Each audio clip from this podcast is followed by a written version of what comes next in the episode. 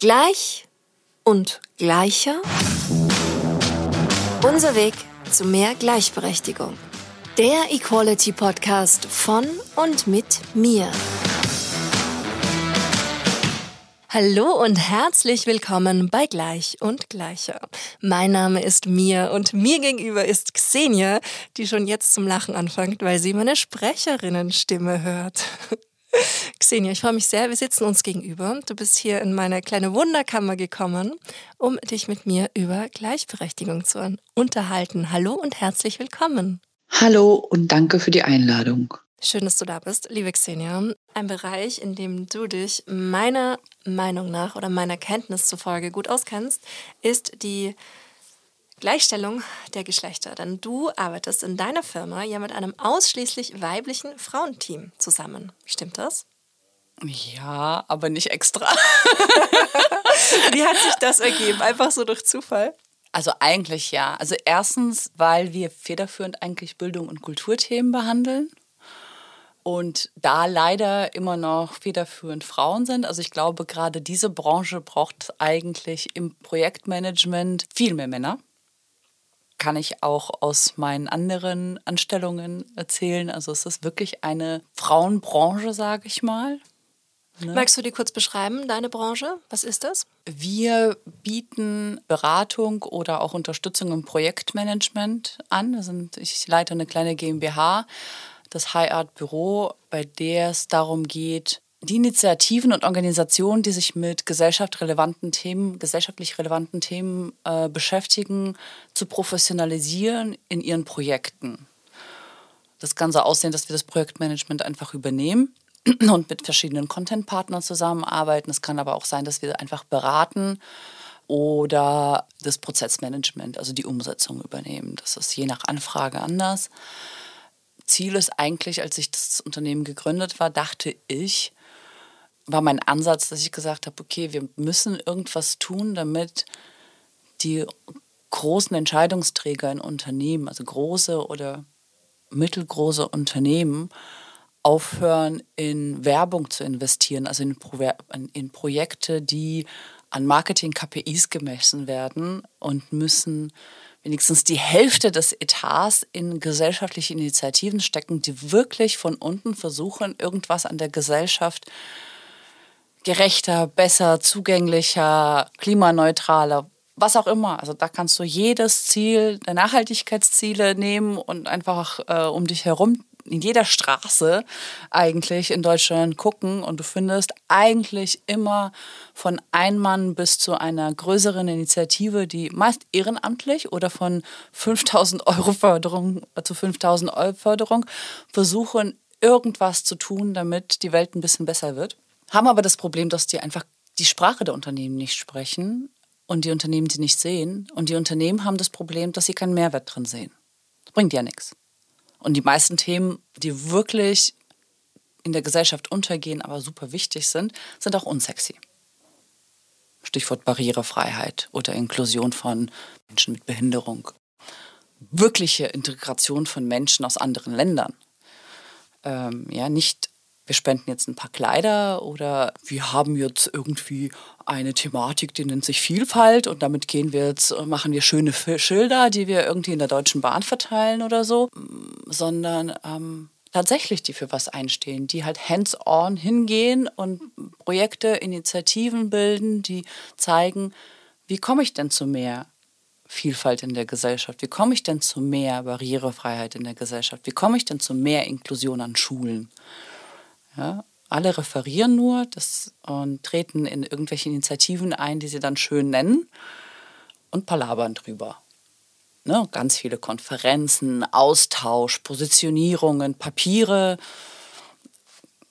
schöne Wörter, die du alle kennst, ich zum Glück nicht und auch nicht lernen möchte. Aber das ist alles fürs Häkchen, es passiert ja nichts. Was passiert denn nach den Konferenzen? Was passiert denn draußen? Ne? Also wird dadurch mehr Personal an Schulen geschult, die mehr Erfahrung oder mehr Kenntnisse von Umgang mit Kindern mit Autismus oder auch einfach körperlich behinderten Kindern kennen? Oder wird dadurch irgendwie jedes Gebäude bei uns barrierefrei? Einfach. Also und Barrierefreiheit hat ja auch, viele sagen, oh, Barrierefreiheit ähm, hat was mit Behinderung zu tun. Nein. Ich musste auch, das war für mich auch ein Aha-Effekt vor vielen, vielen Jahren, aber es ist eigentlich ganz logisch. Barrierefreiheit hat auch was damit zu tun, wie komme ich, du hast zwei Kinder, mit meinem Kind und dem Kinderwagen irgendwo rein oder raus genau, oder hoch oder runter. Ich sagen, ja. Oder ich habe mir ein Bein gebrochen. Ich muss nicht von Geburt an oder nach einem Unfall behindert sein. Ja? Oder ich werde alt. Ja, also ganz einfach. Ne? Und ähm, Leute engagieren sich dann dafür, dass irgendwo eine Pandus gebaut wird und freuen sich und sind der Held, aber damit ist es nicht getan. Ich und du können an einer Tür rein und rausgehen, gleichzeitig meistens im Supermarkt. Selbst wenn das ein in Anführungszeichen Barrierezugang ist, sprich irgendwo ein Zugang ohne Treppe zu dieser Tür ist, meistens passen da zwei Rollstühle nicht gleichzeitig durch. Das fängt hier an und hört halt irgendwie im Schulunterricht auf. Ne? Wie ist die, der Klassenraum zugänglich? Kann da jemand auch so sitzen, gleichwertig sitzen, der vielleicht nicht hundertprozentig gesund ist, egal ob mental oder behindert? Wird er genauso abgeholt? Ist die Farbgebung so? Ne? Also eine, eine ganz schlaue Frau, bei der ich eine Fortbildung dazu gemacht habe, hat gesagt, eigentlich ist ein barrierefreier Raum oder ähm, ein gleichberechtigter, also gleichwertig zugänglicher Raum, der Raum, wo ein Mensch, der gesund ist, ein Mensch mit Sehbehinderung, ein alter Mensch, eine Mutter oder Vater mit Kind, ein hörbehinderter Mensch, ein gehbehinderter Mensch und ein Mensch mit geringen, ich sage bewusst geringen autistischen oder anderen Besonderheiten hat. Und es ist, es ist möglich, so einen Raum zu machen. Man muss einfach nur von Anfang an das mitdenken. Ne? Also es ist jetzt nicht kein Ding der Unmöglichkeit. Ich weiß jetzt nicht, wie wir auf die Szene gekommen sind und warum ich so viel darüber erzählt habe. Aber das sind so Dinge, die mich beschäftigen. Ja? Wir reden ähm, ganz viel von, also auch, das hat auch mit ähm, Integration von, von Menschen aus dem Ausland zu tun. Alle schreien auf und sagen, alle müssen Menschen aufnehmen und so weiter. Das ist toll, spricht keiner. Was bringt das langfristig? Nichts solange wir nicht gucken, dass die Schulen so aufgebaut sind, dass man sage ich mal, gleichwertige Bildung auch hat oder gleichwertige Ausbildungsangebote oder gleichwertige Fortbildungsangebote. Es ist schön, dass ein Mensch bei mir ein bisschen was wohnen kann und dann irgendwo in eine Sozialwohnung zieht, aber weiter kommt er dann auch nicht mehr. In ja, der heutigen Gesellschaft. Struktur gibt es nicht. Ja? Ich weiß noch, ich habe meine Eltern sehr viel verurteilt am Anfang, als wir ausgewandert sind, weil sie mich in eine Grundschule gesteckt haben mit nur deutschen Kindern. Da gab es zwar Deutschunterricht nebenbei, aber ich musste immer wieder in eine Klasse, wo ich nichts verstanden habe. Und ich habe mehrere Erinnerungen, wo ich wirklich also als Kind mit zehn Jahren an meine Grenzen gekommen bin, weil ich alles die Welt gehasst habe, weil ich nichts verstanden habe. Du warst damals zehn, als ihr aus Russland hierher ja. gekommen seid. Und heute denke ich, das haben die machen müssen, weil die, die andere Seite der Medaille wäre, in eine Integrations, Integrationsklasse, ich, man beachtet das Wort, zu gehen, wo ich den ganzen Tag nur unter russischen anderen Kindern Deutsch gelernt hätte. Wie man unter russischen Kindern mit russischen Kenntnissen Deutsch lernt, ist mir schleierhaft, aber damals war das so. Ich, leider habe ich jetzt heute jetzt keinen Bezug dazu. Ich habe keine Kinder selber, aber die türkischen Kinder und jugoslawischen Kinder und russische Kinder gab es damals ganz viel ne, als Aussiedler. Und alle waren in ihren kleinen Gruppen mit einem Deutschlehrer, der meist vielleicht sogar noch die Fremdsprache, aus der man kam, kannte und wurden integriert, in Anführungszeichen. Wurden dann in die Gesamtschule geschickt und, und naja, nicht viele davon haben überlebt. Einige schon, aber also ich meine, überlebt im Sinne von, hatten die Chance, auch alle Chancen zu nutzen. So. Mhm. Ne? Heute verstehe ich, dass ich dank meinen Eltern diese Chancen hatte. Das war aber ein emotional für mich ein sehr schwieriger Weg. Das liegt aber nicht an meinen Eltern heute, verstehe ich, sondern an der Gesellschaft, in die wir ausgewandert sind. Hattest ja. du das Gefühl, dass diese Gesellschaft dich damals offen empfangen hat oder war das mit. Ja. ja? Aber die Struktur gab es nicht und gibt es nicht. Diese Gesellschaft lernt nicht ein schlauer Mann, mit dem ich auch viel zusammenarbeite, hat mir letztens gesagt, fand ich so toll und das beschreibt genau das, was ich über uns denke, uns alle denke, dass die Geschichte lehrt uns so viel, aber findet leider keine Lernenden. Und das ist das ist das ist das. Es gab es damals nicht, es gibt es heute nicht, es gibt keinen Plan, es gibt keine Menschen, die sich wirklich damit auseinandersetzen, wie kriegt man das hin, dass Menschen hier selbstständig sich entwickeln können und selbstbestimmt. Egal, was das heißt. Das heißt nicht, dass man irgendwie die Hochschulbildung erreichen muss, ne? aber man muss wählen können. Egal, ob man eine Behinderung hat oder keine Behinderung hat, man muss den Zugang bekommen. Ob ich dann halt die deutsche Sprache lerne oder wirklich zu dieser Schule gehen will oder sonst was, sei dahingestellt. Die meisten Menschen kriegen ja nicht mal die Möglichkeit. Und äh, genauso denke ich eben auch über diese ganzen Klimathemen. Man redet ganz viel drüber, findet ganz viel neu, referiert. Alle sind Experten jetzt mittlerweile, weil es in ist. Aber was passiert denn tatsächlich? Verstehe ich nicht. Ich habe noch nichts gesehen, was tatsächlich passiert ist, ehrlich gesagt, strukturell. Woran liegt das? Liegt es an der Politik? Liegt ja. es ja. Natürlich, weil der Kleine, also es gibt unheimlich viele Initiativen auch hier in Berlin wahnsinnig viele Menschen, auch natürlich, weil durch Fridays for Future das auch in geworden sind, damit äh, ist, damit sich zu beschäftigen. Aber es gibt auch viele, die sich vor Fridays for Future mit den Themen auseinandergesetzt haben, wirklich lokal, sonst wo sich damit beschäftigt haben, aber nie richtig subventioniert werden.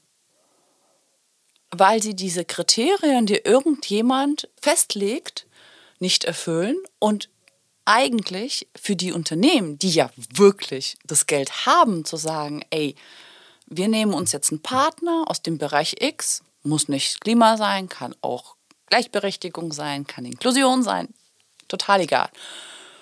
Und werden die nächsten zehn Jahre in, was weiß ich, diese drei Vereine, Stiftungen, wie auch immer die sich schimpfen, G-GmbHs, investieren, damit die einen Mehrwert, wirklich Hands-on-Mentalität zu diesem Thema in die Gesellschaft einen Mehrwert tragen und mit Multiplikatoren bilden, die noch mehr Mehrwert haben. Nee, unsexy. Lieber fördern wir irgendein Konzert, setzen uns schick hin mit unseren Partnern und sagen, wir haben hier was für die Kultur getan. Meistens ist es ein Konzert von irgendeinem Künstler, der natürlich ganz viele Leute anzieht, weil man dann schön sein Logo positionieren kann. Und dann hat man das Geld abgeschrieben oder irgendwie, ne, unter irgendwie, wir haben was Gutes getan. Was das am Endeffekt für die Gesellschaft heißt, weiß ich nicht. Vielleicht sehe ich es auch nicht. nicht. Nicht alles ist schlecht bestimmt. Irgendwo gibt es bestimmt auch genau so eine Initiative, die was nach sich trägt, sage ich mal. Aber im Endeffekt, ja, es gibt keine Struktur. Die Politik kümmert sich eigentlich nur um Kräftemessen oder politische ja, Feuerlöschungen, sage ich mal. Ne? Also so, ob im Ausland oder Inland, aber im Endeffekt so richtig strategischen Zugang zu irgendwelchen Themen gibt es nicht. Und wenn es den mal gab, dann wird er, sobald jemand dann in der Rolle ist, dass er Feuer ständig löschen muss, vergisst er diese Strategie, weil er gar nicht dazu kommt, die weiterzutragen. Also das ist das Rad einfach, was einen dann, glaube ich, auffrisst. Sobald du eigentlich dahin kommst, wo du das, was du immer getragen hast, an Werten umsetzen kannst, dann frisst dich dieses politische Rad auf, was seit Millionen von Jahren anscheinend etabliert wurde und nicht mehr anders kann. Ja, und die Unternehmen können ja damit kein Geld verdienen wahrscheinlich oder sehen keine langfristigen Ziele. Und weil man tatsächlich gesellschaftlich relevante Ziele nicht an KPIs messen kann, kurzfristig, langfristig ja, aber kurzfristig nicht, kann man es denen auch nicht klar machen. Weil die haben ein Totschlagargument. Sagen Sie uns, dass es sich lohnt. Man kann es ja nicht sagen, ja, mehrere Kinder oder mehr Kinder kriegen dann einen Zugang zu an der Gesellschaft normalen Themen teilzuhaben oder ja, keine Ahnung, oder äh, es wird grüner in der Stadt ne? oder, oder müllfreier oder es kann ja ganz einfache Sachen sein. Ne? Oder ja, deine Initiative, ja, mehr junge Musiker können sich weiterbilden, weiterentwickeln, auch, ähm, auch mal zu Wort kommen, ja. Schwierig. Du kennst das ja selber. Schwierig. Weil das Rad läuft und es funktioniert. Und solange was funktioniert, interessiert kein Mensch, wer auf der Strecke bleibt. Mhm. Ich erinnere mich noch sehr gut an eine unserer ersten Zusammenkünfte, wo ich total blauäugig gedacht habe, okay, cool, wir setzen uns hin, machen einmal kurz ein Konzept und dann einen Monat später haben wir super viel Geld, um das alles umzusetzen. Ich glaube, es ist drei Jahre her. Ja. Ja. Und das Interessante ist ja, dass die, die es dann schaffen, durch Lobbying, durch Glück, durch weil sie sexy geworden sind auch. Ne? Also es, es ist ja auch, wenn man das ein bisschen evaluiert, ist ja auch so, wenn du dann jemand Richtiges kennengelernt hast, der, weil er dich mag, weil er wirklich die Idee vertritt und oder weil der Zufall so will, dass er gerade sucht, in was er investieren könnte und du das gut verkaufen kannst in dem Moment und er wirklich das Thema interessant findet, der oder die, man muss ja gendern, wirst du plötzlich sexy, weil der, oh, wenn der Max Meyer da investiert, dann muss ich auch. Ne? Und dann wachsen diese Organisationen. Und was passiert dann? Dann haben die einen Riesenapparat, der sich von diesen Spenden und Sponsoring ernährt. Und was dann wirklich getan wird, also von der herkömmlichen Idee, also was dann an Geld bleibt, ist ja also witzlos. Ja, Im, im man, Vergleich. Wie kann man genau das verhindern? Auf der einen Seite Geld zu bekommen und auf der anderen Seite jetzt als gemeinnützige Organisation effizient, effektiv zu bleiben, an den dem, Themen dran ja, zu bleiben. indem gemeinnützige Organisationen nicht vergessen, wofür sie gegründet worden sind und für die Werte einstehen und erstmal die Sache sehen und dann sich selber und aufhören, sich abzulichten, ich bin so toll, ich bin so cool, sondern eher sich wieder besinnen auf das, worum es geht. Und auf der anderen Seite die Unternehmen, die dann investieren oder die Mäzenate oder wer auch immer das ist, das nicht fordern. Das ist ja ein zweigleisiges Schwert, wie ich vorher gesagt habe. Die sagen dann, naja, ich gebe dir die zwei Millionen, aber wir müssen dann eine Werbekampagne machen, wir müssen prominent werden. Ich, ne? Also so, es gibt natürlich auch Ausnahmen, die das stillschweigend machen. Aber das sind wenige. Die anderen erwarten trotzdem Resultate. Man präsentiert dann ja auch als auch eine ehrenamtliche Organisation an seine Stifter und Sponsor. Man muss Berichte schreiben, äh, man muss gucken, wie viele Menschen man erreicht hat. Das fängt ja schon bei einer Förderung beim, beim Stadt oder Land an. Ne? Da musst du ja auch irgendwelche KPIs, sage ich jetzt mal in Anführungszeichen, ne? an was misst du den Erfolg? Und das bedingt, glaube ich, sich gegenseitig. Ne? Die einen verlangen das, die anderen versuchen es zu erfüllen, rennen dann diesen hinterher, weil die wollen ja die Gelder behalten, weil sie verstehen am Anfang, okay, ohne die Gelder kann ich nicht so viel tun. Und irgendwo auf dem Weg modifiziert sich dann die Idee, die man eigentlich am Anfang richtig formuliert hatte, in eine Propagandamaschine, wo es wahrscheinlich noch um die Sache geht, aber auch nicht mehr wirklich. Ne? Und, und weiter streuen. Also man muss nicht, das ist ja auch so eine Strategie von Unternehmen oder ich sage immer Unternehmen, von allen großen Organisationen ich meine damit nicht nur kommerzielle Unternehmen, es können auch ganz große Stiftungen sein, es können auch einfach ähm, Leute mit viel Geld sein, die investieren. Ne? Also so Business Angels sind jetzt heute auch in, indem man auch breiter schaut. Warum ich vorher auch gesagt habe, in drei Unternehmen. Weil ein einzelner NGO kann auch nur fokussiert arbeiten. Mit Fokussierung erreicht man zwar ein bisschen was, aber man kann nicht weiterdenken. So, wenn man aber sagt, okay, ich nehme eine NGO, die für Barrierefreiheit steht, also barrierefreies Bauen steht, jetzt um mein Thema zu machen. Ne? Ich, ich nehme einen Verein, der sich mit Schulungskonzepten an Schulen auskennt für mehr Inklusion an Schulen. Und ich nehme einen, der sich mit diesen ganzen Integrationskonzepten auskennt aus dem Bildungsbereich. Ne? Also so aus dem, welche Methodiken braucht man. Die zu dritt können viel mehr schaffen, weil das sind drei Kapazitäten, die du haben musst, um zum Beispiel über barrierefreie Bildungsinstitutionen zu sprechen. Und dann müssen sie sich selber bedingen. Und, und dann ist es auch nicht so fokussiert und dann ist es auch nicht, also wird es nicht so ein Selbstläufer, sage ich mal. Hoffentlich. Ich sage niemals nie. Aber ich habe da auch kein Rezept. Aber ich denke einfach, wenn man breiter investiert und als Unternehmen auf jeden Fall auch Hilfestellung leistet. Man könnte ja auch sagen, das Unternehmen macht selber Marketing, wenn es denn machen muss und zwingt nicht den Verein, das zu machen. oder die Organisation, wie sie auch immer ist. Ja, und der Anspruch, nicht wachsen zu müssen. Das ist halt auch sowas. Diese Selbstgenügsamkeit, die den Menschen fehlt, inklusive uns allen, da nehme ich mich nicht raus. Der Mensch ist so eine Natur. Weiter, schneller, höher, mehr, reicher. Mhm. Diese Selbstgenügsamkeit, die wir alle nicht haben, die spielt dabei eine große Rolle. Mhm. Ich wachse jetzt nicht mehr. Ich investiere jetzt alles, was ich, äh, was ich äh, generiere, in die Sache, an die ich glaube. Ich werde nicht zum selben Investor. Ich gründe keine Stiftung, weil ich mir jetzt leisten kann, sondern ich konzentriere mich die, auf die Sache, an die ich glaube. Und jede weitere Cent fließt da ein.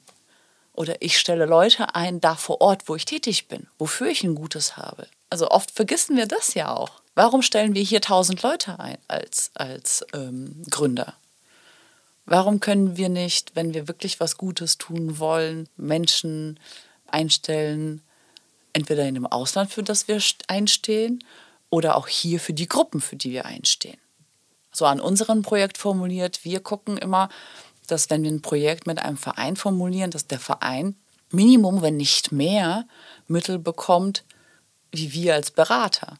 Warum ist das so? Weil nur die das Know-how haben. Die müssen es weitertragen, nicht wir. Wir können nur dabei unterstützen. Und ich beanspruche das auch nicht. Das geht nicht. Das nur weil, keine Ahnung, ich den Antrag schreibe, ich den Kontakt habe zum Förderer oder mir keine Ahnung, was für einen anderen Grund ich haben könnte. Ich werde ohne diese Menschen diesen Mehrwert nicht schaffen. Also muss ich gucken, dass diese Menschen die Möglichkeit, die Kapazitäten, sowohl zeitlich wie auch infrastrukturell, sich schaffen können. Ergo brauchen sie Mittel. Leider als ähm, die Frage ja, was ich mache, das war mein tolles Bild, was ich mir damals gemalt habe, warum ich Heiratbüro gegründet habe. Das hat aber alles natürlich nicht so funktioniert, aus auch schon genannten Gründen. Und dann kam Corona dann kam es so automatisch, dass wir einfach unser Know-how, was wir Mädels über Jahre durch verschiedene Institutionen gelernt haben, sprich richtig Prozesse und Projekte aus, äh, anzusetzen, einfach dann etabliert haben und damit jetzt zumindest überlebt haben, die Corona-Zeit. Und das ja auch mit sehr schönen Projekten, also auch mit Projekten, die ja auch einen, durchaus einen gesellschaftlichen Mehrwert haben. Ich denke jetzt auch erst die kürzlich veranstalteten Urania-Talks, wo es um feministische Außenpolitik, um feministische Klimapolitik, um da könnte man jetzt ja ganz, ganz viel anderes noch, das Rollstuhlbasketball, da gibt es ja so vieles. Was äh, ja klar, also der Anspruch, äh, sich nicht damit zu beschäftigen, was keinen Mehrwert bringt, ist auf jeden Fall immer noch da ja, trotzdem natürlich das Ziel, sage ich mal, du hast das Rollstuhlbasketball erwähnt, mehr Menschen zu bewegen, in dieses Thema zu investieren, sich damit zu beschäftigen und wirklich auch zu sehen, dass ein Rollstuhl ein Sportgerät sein kann zur Integration und auch ein Mittel, einander zu vermitteln, dass man mit einem Menschen im Rollstuhl genauso trinken gehen kann, genauso schubsen kann, genauso streiten kann, genauso lieben kann und so weiter, ist halt immer noch nicht angekommen. Ne? Wir haben es immer noch nicht erreicht, dass Menschen uns die Bude einrennen oder egal welchem Rollstuhlbasketballverein und sagen, oh, wir wollen euch Geld geben, damit ihr in die Welt heraustragt, wie, wie einfach Inklusion geht. Bei dem Rollstuhlbasketball ist es tatsächlich sehr einfach und das kann man, also selbst Fußball, wir waren mal an, also wir, die Jungs waren mal an einer Fußballschule und selbst Fußball getriezte Kinder fanden das total toll. Ne? Mhm. Ne? Also so äh, diesen Aha-Effekt, ne? dass, äh, dass das alles nicht mit Behinderung zu tun hat, sondern mit gleichwertigem Zugang zu irgendwas. Der eine hat Füße, der andere hat Räder halt, ne? so. Und ich hoffe, dass wir es vielleicht doch irgendwann schaffen. Oder auch, du hast gesagt, Feminismus, wir haben das Projekt Stadtnatur. Da haben wir natürlich auch versucht, gemeinsam, du hast die Uranie erwähnt, äh, in dem Fall unser Partner oder Auftraggeber, da Drittmittel zu generieren. Oder auch ganz viel für ein Biodiversitätsbewusstsein. Genau, das ist diese Stadtnatur, genau. Gestaltet sich schwierig. Es ist nicht so, dass Leute Schlange stehen für diese Themen und sagen, oh, lasst uns was machen. Wenn du über Inhalte sprichst. Natürlich, wenn du Prominenz gewonnen hast und für diese Inhalte einstellst, dann rennen dir sicherlich bestimmt die Bude alle ein, weil dann sind wir wieder bei dem Werbezweck oh toll, wir haben was Gutes getan und haben noch groß unser Logo im Fernsehen oder wurden erwähnt oder uns wurde auf der Bühne gedankt oder whatever dann man will. Aber wenn das wirklich sagst, du, ich habe hier einen super Experten und der kann tatsächlich Menschen beibringen, keine Ahnung, mit der Umwelt besser umzugehen, mit den Tieren besser umzugehen, Insekten auseinanderzuhalten, äh, Urban Gathering richtig zu betreiben, egal welches Thema du nimmst. Ähm, irgendwie ist das nicht sexy. Da will man irgendwie mm, wenig bis gar nichts damit zu tun haben, sage ich mal. Ja. Und das Traurige ist ja, dass so, solange es Menschen gibt, die darum kämpfen und sich damit beschäftigen, ob ehrenamtlich oder von Projekt zu Projekt, von Antrag zu Antrag sich heranrangelt, wird es sich ja auch nichts ändern.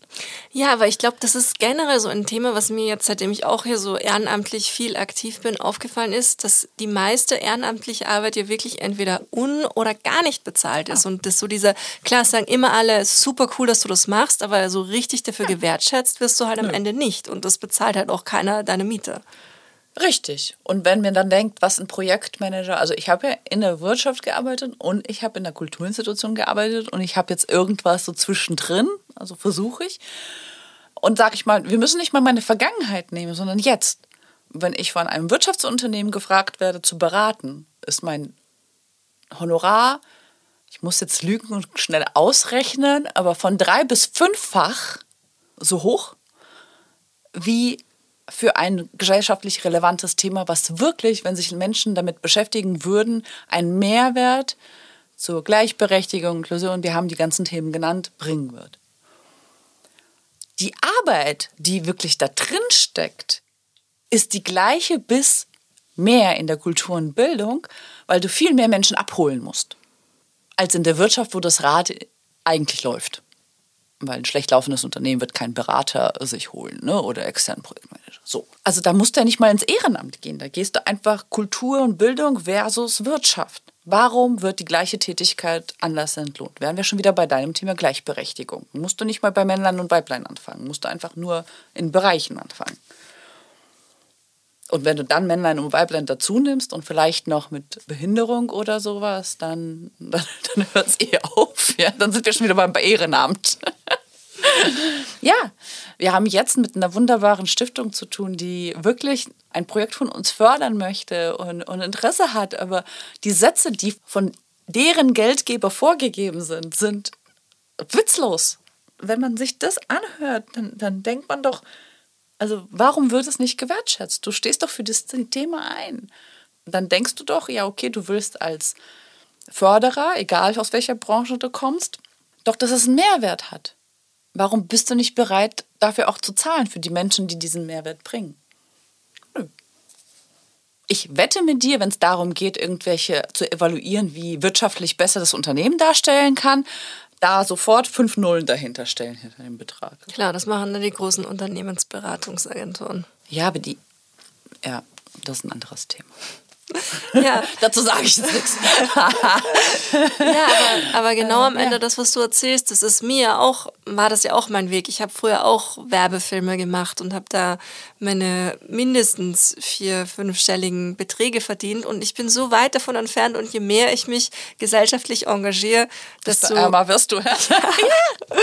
ja. Ja, es ist einfach so. Und ich bin jetzt auch langsam an einem Punkt, wo ich mich frage, okay, macht das wirklich Sinn oder wäre es nicht vielleicht doch besser, wieder sich mehr aufs Geldverdienen zu fokussieren, um dann einfach mehr Geld zu haben, um damit etwas zu bewirken.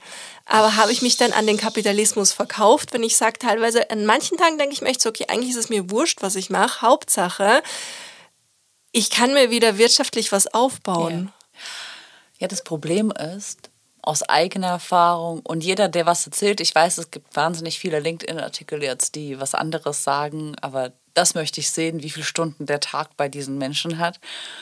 Das Problem ist, wenn du wirtschaftlich arbeitest, arbeitest du nicht wenig. Ja, ich arbeite jetzt auch nicht wenig. Ja, ja. Die Frage ist, wo bleibt dann die Zeit für das andere? Also das, was passiert ist, warum das auch meistens nicht vereinbar ist. Es sei denn, du kannst für das Geld jemand bezahlen, der das Thema dann quasi bespielt. Ist nicht mehr ehrenamtlich. Ne? ähm, ist, dass du dann wieder in diesem Rat, also ich erinnere mich da auch noch sehr gut dran, dass ich quasi auch mal sehr, sehr gut verdient habe und dieses Leben natürlich genossen habe, nicht auf Preise gucken zu müssen, spontan zu entscheiden, wohin ich reise und so weiter. Ich hatte aber nur ge viel Geld, weil ich keine Zeit hatte, es auszugeben, weil ich viel gearbeitet habe, egal ob großes Honorar oder nicht. Und natürlich hatte ich auch gar keine Zeit, mich mit den Dingen zu beschäftigen, über die ich nachgedacht habe tagtäglich. Dann hast du halt die Wahl, okay, nimmst du dir jetzt die Zeit und schreibst den Antrag für das Herzensthema und dann arbeitest halt drei Tage nicht. Oder du bezahlst natürlich jemand. Es ist ja auch, erzähle ich ja nichts Neues, es gibt ja auch Unternehmen, die Geld damit machen, Anträge zu schreiben für andere Unternehmen, dann halt gut verdienen, damit die Anträge halt eine Chance haben bei den Geldgebern. Also auch eine Wirtschaft, ne? Ich weiß nicht, ob die sich an den Kapitalismus verkauft haben oder nicht, aber die Leute haben sich halt auch gedacht, ich muss von was leben, ich kann nicht immer ehrenamtlich helfen, ne? Mhm. Aber ich glaube, das, was du sagst, ist schon ein richtiger und sehr, sehr guter Punkt. Wenn ich mich auch daran erinnere, ja, klar, du hast dann halt, dein Tag ist gefüllt mit der kapitalistischen Tätigkeit, die dein Konto sehr voll macht. Ne, die Frage ist halt, ob das eine kapitalistische Tätigkeit ist oder ob unsere Gesellschaft so verschoben ist, dass wir zwar von Gleichberechtigung, gleichwertigen Zugang, Klimaneutralität und sonstigem Gedöns zwar gerne sprechen und alle vielleicht eben, die sich leisten können, äh, nebenbei gesagt, in dem Biobäcker obwohl wir auch nicht mal wissen, ob das tatsächlich ein Biobäcker ist, aber auf jeden Fall ist er in und da steht vegan drauf im besten Fall noch, äh, uns ein ganz teures Brötchen kaufen. Oder ob das Kapitalistische eigentlich drin ist, dass wir alle, also sprich auch alle Bereiche unseres Lebens kapitalistisch werden sollen. Dass es halt auch sexy ist, für eine ehrenamtliche Organisation zu arbeiten. Dass es halt auch normal ist, dass du viel Geld verdienst wenn mit deiner gemeinnützigen Tätigkeit. Richtig. Aber das kann mir auch noch weiterspinnen, weil ich jetzt zum Beispiel als zweifache Mutter, ich finde es ja auch total unmöglich, dass wenn du Kinder hast und dich jetzt irgendwo in einem normalen Job bewirbst, dann ist ja erstmal okay, die hat jetzt hier ein Kind, das ist noch nicht mal ein Jahr alt. Da kannst du, wird von dir, wird automatisch vorausgesetzt, dass du quasi minderwertig bist, weil du ja dich noch zusätzlich um deine Kinder kümmern musst. Aber dass das ja in Wirklichkeit eine totale Zusatzqualifikation ist, weil du den Stress deines Lebens hinter dir hast und wirklich in meiner schlimmsten Live-Regie-Zeit hatte ich nicht so stressige Situationen wie teilweise mit der Mannschaft zu Hause. Und in jedem Bewerbungsgespräch, wenn mich jemand fragt, hey, kann stressige Situationen geben, unvorhergesehene Situationen, kannst du damit umgehen? Sage ich immer, ja, aber zu 100.000 Prozent. Mich bringt in diesem Leben nichts mehr aus der Ruhe. Und einfach so diesen Mindshift zu haben, dass, dass es einen Wert hat, auch diese soziale und meistens ja auch so weiblich konditionierte Kompetenz zu haben. Das ist ja auch sowas ähnliches, oder? Das wird ja auch nicht gewertschätzt. Nö, aber da hat ja auch die Gesellschaft alles dafür getan. Wir haben ja extra dann gesagt, na okay, damit wir in Anführungszeichen gleichwertig behandelt werden als Mütter äh, und Familienmenschen, kriegen wir jetzt irgendwie Teilzeitstellen eingeführt und Quoten. Und damit haben wir auch ein Häkchen gemacht und jetzt sind wir alle gleichberechtigt in der Gesellschaft. Dass man tiefer gehen müsste und sich fragen müsste, okay, welche Kompetenzen entwickelt man? Wo kann man besser eingesetzt werden? Auch vielleicht ohne Quotennot, ohne Teilzeit und so weiter. Welche Arbeitsformen gibt es? Ähm, wie können wir die Offices oder unsere Organisationsstruktur umwandeln, dass Leute mit Kindern oder mit es gibt ja auch Leute, die ihre Eltern pflegen, also oder ihre ja nicht, Tiere oder ihre Tiere, ja, genauso viel beitragen können. Also es geht ja um den Beitrag, den du für die Organisation, für die du arbeitest, machst oder für das Unternehmen, egal. Das ist aber mehr Arbeit. Da müsste man wirklich nachdenken, da müsste man was umstrukturieren. Da werden wir schon wieder bei, den, bei der Inklusion und barrierefreien Schulen. Und eventuell wird es auch was kosten. Sowieso, aber man müsste vor allem auch arbeiten. Man müsste wirklich nicht nur sagen, oh, tolle Idee, wir geben jetzt eine Quote und dann sind alle glücklich. Ja, und jetzt haben sich ganz viele Unternehmen sofort gegründet. Was haben wir beobachtet? Wird wieder Geld gemacht und messen jetzt, wie viele Quoten hat welches Unternehmen als ob das irgendwas am Mindset der Menschen ändert. Nichts. Außer dass man jetzt eine Arbeitsbeschaffungsmaßnahme hat für eine Gleichberechtigungsbeauftragte, eine Schwerbehindertenbeauftragte und Schlag-mich-tot-Beauftragte, die alle am Tisch sitzen, viel Geld verdienen und sagen, ja, ja, hm. Ich habe noch nie gehört, dass ein Unternehmen seinen ganzen Haupt Hauptsitz umgebaut hat, damit er tatsächlich barrierefrei ist, um behinderte Menschen zu integrieren. Aber man hat ganz viele Schwerbehindertenvertretungen in Unternehmen. Und also das gleiche gilt für äh, Frauen. Ne? Ich habe noch nie ein Unternehmen von einem Unternehmen gehört, also nicht von Neugründungen, da gibt es durchaus andere Beispiele, sondern so von etablierten Unternehmen, die gesagt haben, wir denken jetzt um, wir denken mal in mehr Beitrag, mehr Wert an Arbeitskraft, wer, wo, wie eingesetzt werden kann.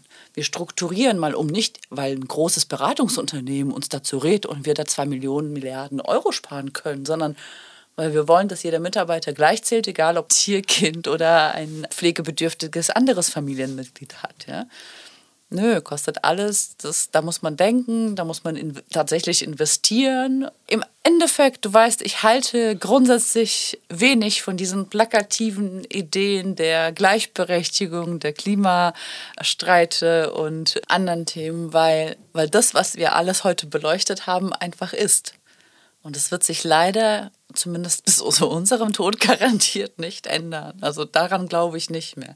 Wir können Impulse setzen, dass vielleicht irgendwann sich ändert, aber ne, also ich, das, das hat alles mit einem Rad zu tun, was funktioniert. Und solange kein großes Bang gibt, wird keiner drüber nachdenken, dass es vielleicht hätte anders sein können. Ja, genau das wollte ich vorhin nämlich auch sagen. Das Einzige, was einen radikalen Wandel hervorrufen könnte, wäre halt wirklich, was auch für eine immer geartete Krise, was vielleicht noch kommen wird. Ja, aber um wieder zurückzudenken an den Herrn, den schlauen Herrn, der mir gesagt hat, Geschichte lehrt uns, findet aber keine Lernenden. Wenn wir zurückgehen und uns überlegen, wie viele Big Bangs wir schon hatten und wie wiederholt alles immer funktioniert bei uns. Alles wiederholt sich. Alles.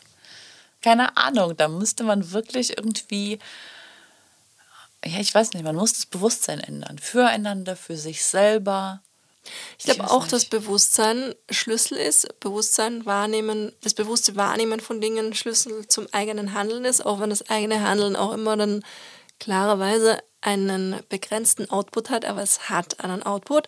Das denke ich mir halt auch zum Beispiel immer, wenn du Dinge konsumierst. So egal wie wenig Geld du hast, das ist ja im Endeffekt, ich sehe das schon so als ein Stimmzettel, den du abgibst weil gewisse unnachhaltig produzierte, in sozialen Missständen heraus entstandene Produkte, was auch immer das ist und warum auch immer es konsumiert wird, die werden ja nur deswegen so produziert, weil unreflektierte Menschen, darf ich das sagen überhaupt, Menschen, denen sie ich würde es anders Menschen, ausdrücken, aber nicht in diesem Kontext, aber ja.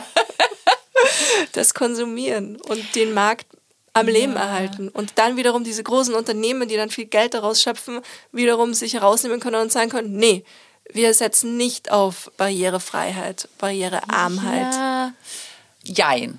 Jein. Jein. Wie siehst du das? Weil in Sachen Konsum muss ich sagen, dass hier auch ja aus allem Geld gemacht wird. Die Marke Bio, jeder, der auf dem Bauernhof aufgewachsen ist, weiß, dass Bio nicht so aussieht, wie das im Bioshop aussieht. Produkte sehen einfach nicht so aus, wenn sie aus der Erde kommen, so gleich und gewaschen und gleich groß und, äh, und schön.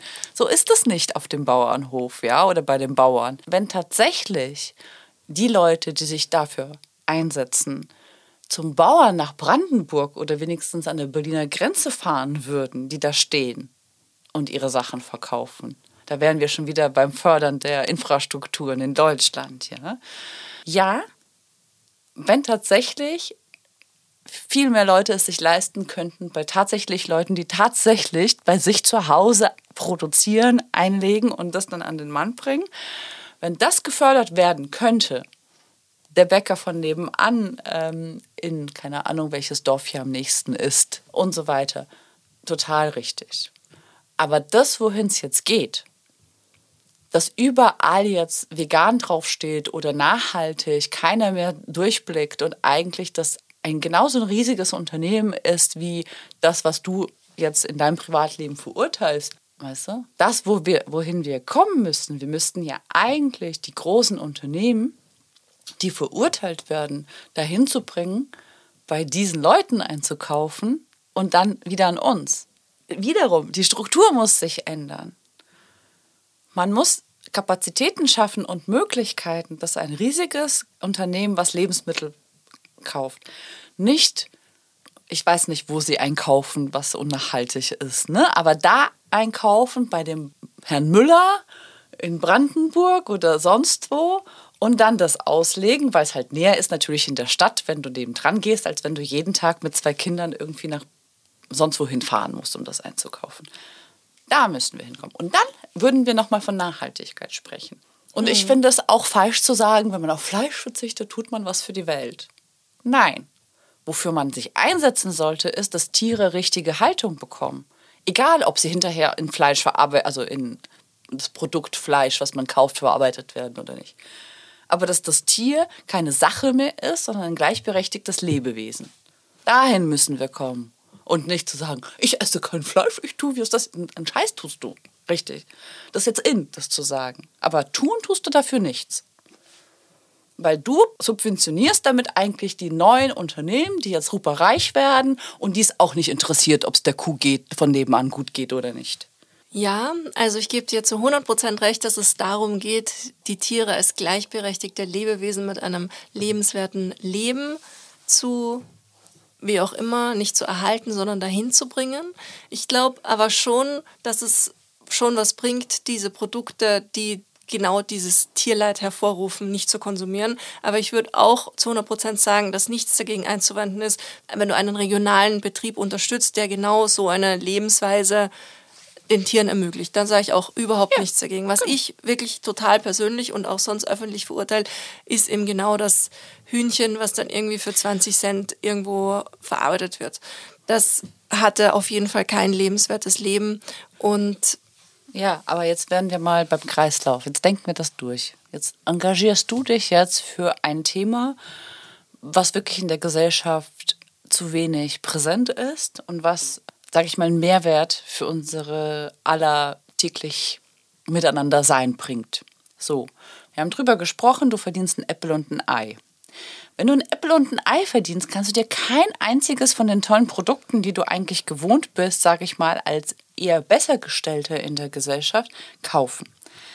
Ne? Und eigentlich bist du ja diejenige, die sich für diese Werte einsetzt, kannst es dir aber gar nicht leisten, das aktiv zu tun, im Sinne von Produkte kaufen, die vom regionalen Bauer kommen oder irgendwo hin zu spenden, damit der Gnadenhof oder sonst was denkst. Kannst du dir einfach nicht leisten, weil nebenbei musst du noch zwei Kinder ernähren und irgendwie ähm, ankleiden und so weiter sind wir beim Ankleiden. Second-Hand-Tops sind mittlerweile so teuer geworden, dass, dass ich, also ich verstehe das nicht. Ja? Vintage ist schick, also vergessen. Ja, klar, es ist ne? ja auch nicht Second-Hand, es ist Vintage. Und Vintage ist teuer. Second-Hand. Ja, aber am Ende ist es, also es ist das Gleiche. Äh, mittlerweile schreibt jeder Second-Hand äh, ans Fenster Vintage und verkauft Second-Hand für teuer. Das ist, das, darüber spreche ich ja. Alles, was der Mensch macht, ist, was in zu machen dann wird es teuer, dann kann sich keiner leisten, weil die meisten Menschen, die tatsächlich tagtäglich entweder Basics arbeiten oder für Mehrwert arbeiten, sich das nicht leisten können. Also im Endeffekt fördert der Mensch, der eigentlich wirklich Werte vertritt, indirekt das, dass die Werte nicht vorankommen, weil die Gesellschaft das so möchte. Also die Gesellschaftsstruktur, ne? das Konstrukt, ja, das in das ja. das System, ja. ja. Und die, die sich das leisten können, das zu unterstützen, dahin zu engagieren und so weiter, na, die müssen es ja nicht, weil die kaufen es ja eh vom Bauern, dann können sie ein Häkchen machen, ich tu was. Ja, wenn Aber mehr Menschen zu enablen, ja, also zu, zu befähigen, durch bessere Gehälter in den NGOs und Vereinen, durch mehr Förderung von, durch bessere Gehälter bei handwerklichen Arbeiten und so weiter. Das ist dann zu viel. Also jeder füllt sein Soll mit dem beim Bauern, also mit dem Häkchen, ne? mit dem besten Gewissen, sage ich mal. Ne?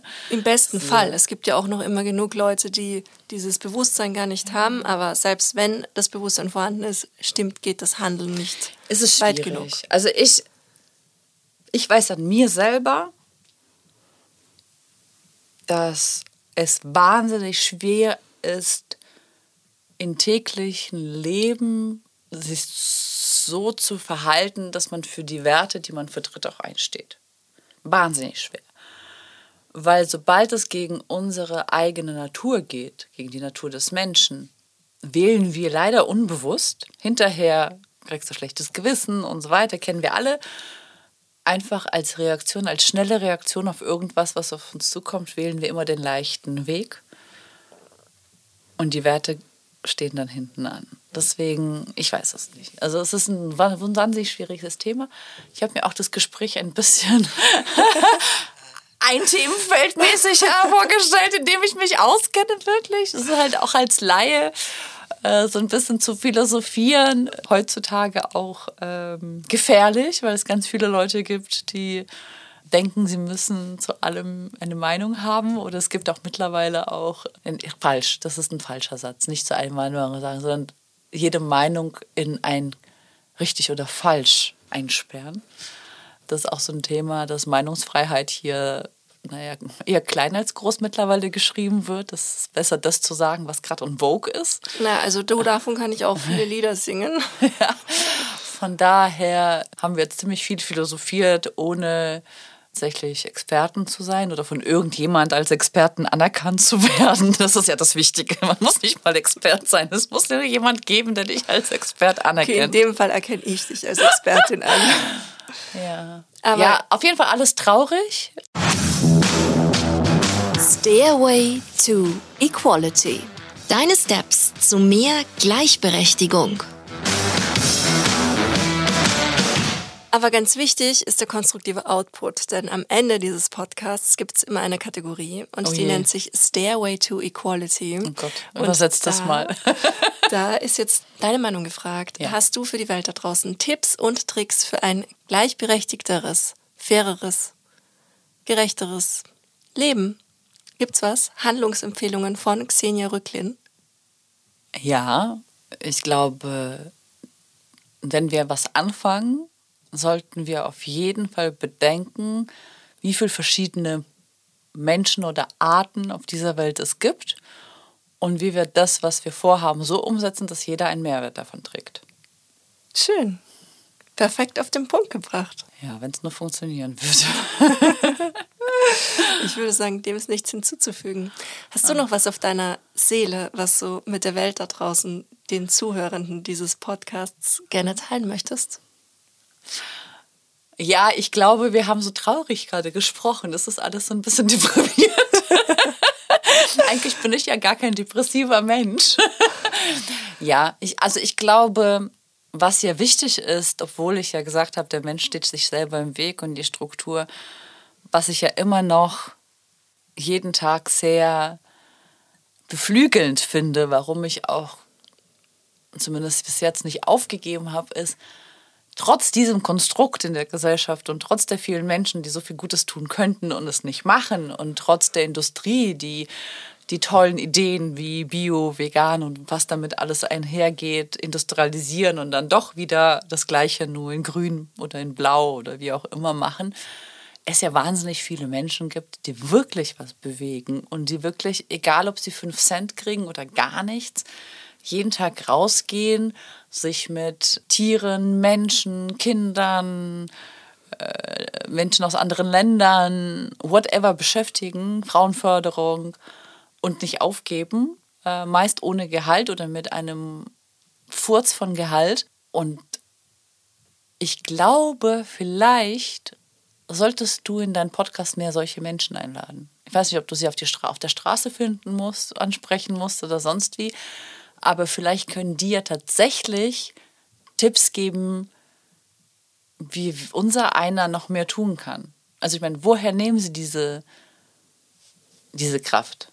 Verstehe ich nicht. Also verstehe ich wirklich nicht. Ne? Also so, ich verdiene jetzt wirklich nicht die Welt, seitdem wir dieses Unternehmen haben, aber ich kann trotzdem, sage ich mal, also ich verdiene trotzdem mehr als diese Menschen, die sich wirklich tagtäglich nur, nur engagieren, sage ich mal die daraus keinen kommerziellen Vorteil schlagen.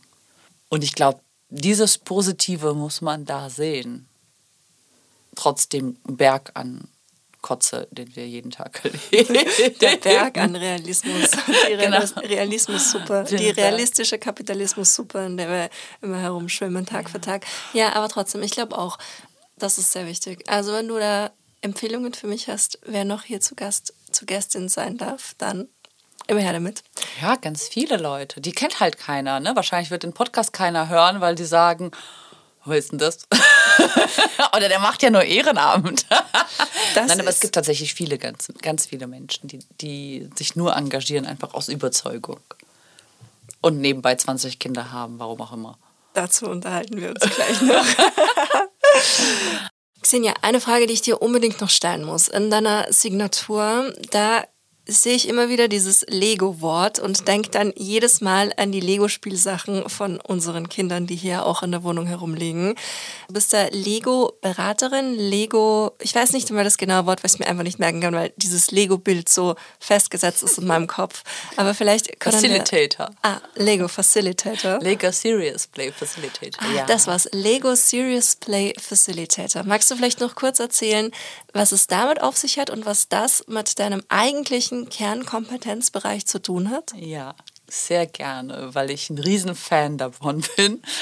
Lego Serious Play ist eine im Moment sich schnell verbreitende Methode, aber relativ unbekannt. Und es ist tatsächlich so, dass man mit den Lego-Sachen, mit denen wir früher gespielt haben und auch deine Kinder spielen, seine Visionen zu Unternehmens-, Organisations-, Berufs- und Teamfokussierten Themen baut und seine Formulierungen so adjustiert, dass man auch tatsächlich von allen Seiten die Dinge betrachten kann. Sprich, es ist eine Methode, in der wir mit unseren Händen denken und teils intuitiv, teils mit unserer Vorstellungskraft und ja, wahrscheinlich mit, mit der Imagination.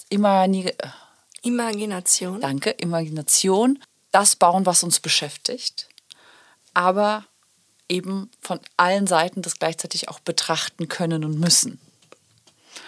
Und diese Methode kann sehr schnell uns selber als die Teilnehmenden, aber auch unserem Gegenüber in 4D, im Endeffekt 5D sogar, zeigen, wie unsere Vorstellung von dem Gegebenen oder dem, wohin wir wollen, oder dem, wie wir uns was vorstellen oder wahrnehmen, erzählen. Wann sollte ich zu dir kommen? Was kann mir das Lego Serious Play, in welcher Situation kann mir das helfen? Ja. In allen. also Lego Serious Play wird meist verwendet bei entweder gemeinsamen Visionen im Sinne von Teambuilding oder Projektfindung, bei Strategieentwicklung oder auch bei neu Entwicklungen von Unternehmen oder Strukturen. Also es richtet sich schon an unternehmerisch tätige Menschen, richtig? An, es richtet sich an Teams. Ah, okay. Aber egal mit welchem Background, egal aus welcher Struktur heraus. Ich erkläre es mal an einem Beispiel, was uns beide betrifft. Wir haben ja das, äh, das Unternehmen, das, das in Zukunft Unternehmen Music is for Passion Society gegründet. Das ist ein äh, Verein, was sich eben für mehr Frauen in der Kultur, vor allem in der Musik einsetzt. So. Jetzt waren wir sieben Gründungsmitgliedern aus verschiedenen Sphären. Und wir sind immer noch jetzt nach vier Jahren an der Selbstfindung. Wie definieren wir uns? Jeder versteht das irgendwie. Äh, und am Ende wollen wir alle das Gleiche und haben uns lieb. Und doch sind wir es alle verschieden und zerren in die verschiedenen Richtungen. So. Wenn wir jetzt sagen, wir machen einen Lego Serious Play Workshop zum Thema Music is her passion. Was ist das? dann würde ich wahrscheinlich, nachdem wir gelernt haben, mit der Methode umzugehen, nach so ein paar Intro, uns allen die Frage stellen, also ich dürfte dann natürlich nicht mitmachen, aber ich wäre auch ein unglücklicher Coach, weil ich ja eigentlich in der Struktur drin bin, würde ich die Frage stellen, wie definierst du den Verein? Bau deine Definition, wie du den Verein siehst. Mit den Legosteinen. Richtig. Und jeder würde seine Definition bauen. Und dann würde ich jeden von euch erklären lassen, was er gebaut hat. Im Lego gibt es eine wunderbare Regel, man spricht nur über das, was man an dem Tisch hat. Das heißt, jedes Mal, wenn ein Mensch abschweift, emotional wird oder über irgendwas erzählt und er das nicht zeigen kann in seinem Gebilde, ist es unwichtig. Gehört das nicht auf den Tisch. Und dann hat jeder seine Sichtweise erzählt. Und wir haben viel voneinander auch gehört und gesehen, Aha-Momente, meistens kann man Rückfragen stellen und so weiter. Und um das jetzt abzukürzen, weil wir können ja jetzt nicht einen Tagesworkshop oder, oder wie auch immer erzählen, aber irgendwann würde ich dann sagen, okay, es ist aber immer noch ein Verein und nicht sieben oder mittlerweile sind wir 30 oder so, ne? Verschiedene Vereine, es ist ein Verein. Also müsst ihr aus euren Gebilde ein Verein basteln, mit dem jeder zufrieden ist. Und die Regel ist, man kann nichts dazu tun. Man kann Doppelungen rausmachen, aber nichts dazu tun. Aus dem, was jede einzelne Person Richtig. gebaut hat. Und in dieser Findungsphase, weil man spricht ja miteinander, man baut das zusammen, jeder muss das, was ihm wichtig ist, auch reinbringen, ist auch ganz wichtig, ne, dass jeder sich selber auch mit dem Endgebilde identifizieren kann. Und wenn man dann Glück hat, hat man, wenn das die Aufgabe war unseres Workshops, ein zusammengebautes, an dem jeder Teil hatte, Gebilde von dem Verein, mit dem sich jeder identifizieren kann. Und wenn wir noch gut waren, würden wir dann, wenn wir sieben Leute sind, sieben Werte aufschreiben, die unbedingt dieser Verein vertreten kann, die sich auch in diesem Gebilde wiederfinden. Und dann hat man im Endeffekt eine Identifikation, eine gemeinsame Identifikation, die zum Beispiel bei uns auf jeden Fall fehlt. Warum ich ein Fan bin, weil man halt nicht irgendwie am Tisch sitzt und anfängt irgendwie, ja, ich würde das so machen, das so, sondern man baut mit seinen Händen, man spricht natürlich dagegen, man muss sich einigen, aber man definiert erstmal für sich seine Vision, weil oft haben wir im Kopf eine, ein Gebilde, eine Präsentation, aber wir haben es noch nie auf den Punkt gebracht. Ne? Und dann aus diesem Gebilde muss ich, dieses Gebilde muss ich dann in das allgemeine, große Ganze, muss ich reinbringen. Und ähm, ja, das ist ein toller Prozess, wo man auch viel lernt über sich, über seine Teammitglieder, über das Unternehmen auch. Ich hatte auch dieses Jahr einen Workshop gegeben zu einer Produktentwicklung. Das war ganz toll, dass die Herrschaften dann zu dem Punkt kamen am Ende des zweitägigen Workshops, dass sie eigentlich was ganz anderes brauchen als das, was sie gedacht haben. Ne? Kann auch passieren. Mhm. Ne? Aber man baut eben zusammen das, was man, was einem wichtig ist, was die Fragestellung ist. Ob es eine Vision ist, ob es ein Produkt ist, ob es eine Welt ist mit mehr Gerechtigkeit. Aber das ist ja das, was uns fehlt. Ne? Wir wollen alle Begriffe. Aber wenn ich jetzt jeden Einzelnen, der diese Begriffe schreit, an den Tisch bitte und sage, bau das. Wie sieht es aus? Was muss da rein? Von wem ist es abhängig? Da kommt man erst an die Substanz. Voll gut. Ja. ich bin also ein Riesenfan. Ich hatte auch einen super tollen Coach in meiner Ausbildung. Und, ähm, oder Trainer heißt das ja. Also Lego ist ganz strikt mit Wordings. Ja, aber also auf jeden Fall, ich finde die Methode sehr gut. Und da können jetzt Unternehmen, Personen zu dir kommen und bei dir Workshops buchen, dich genau. von dir da hingehend beraten lassen. Genau. Also Beratung machen wir immer einfach so, also umsonst die erste und dann, wenn derjenige dann wirklich einen Workshop haben möchte, dann guckt man halt, was ist die Fragestellung oder was ist das Problem, wie viel Zeit. Oft ist es halt auch der Zeit geschuldet, nicht viele Entscheidungsträger, sage ich mal, nehmen sich auch die Zeit. Ne, meistens sagt man, oh, wir haben einen halben Tag. Äh, ne, Im halben Tag kann man jetzt nicht so viel erreichen wie in zwei Stunden.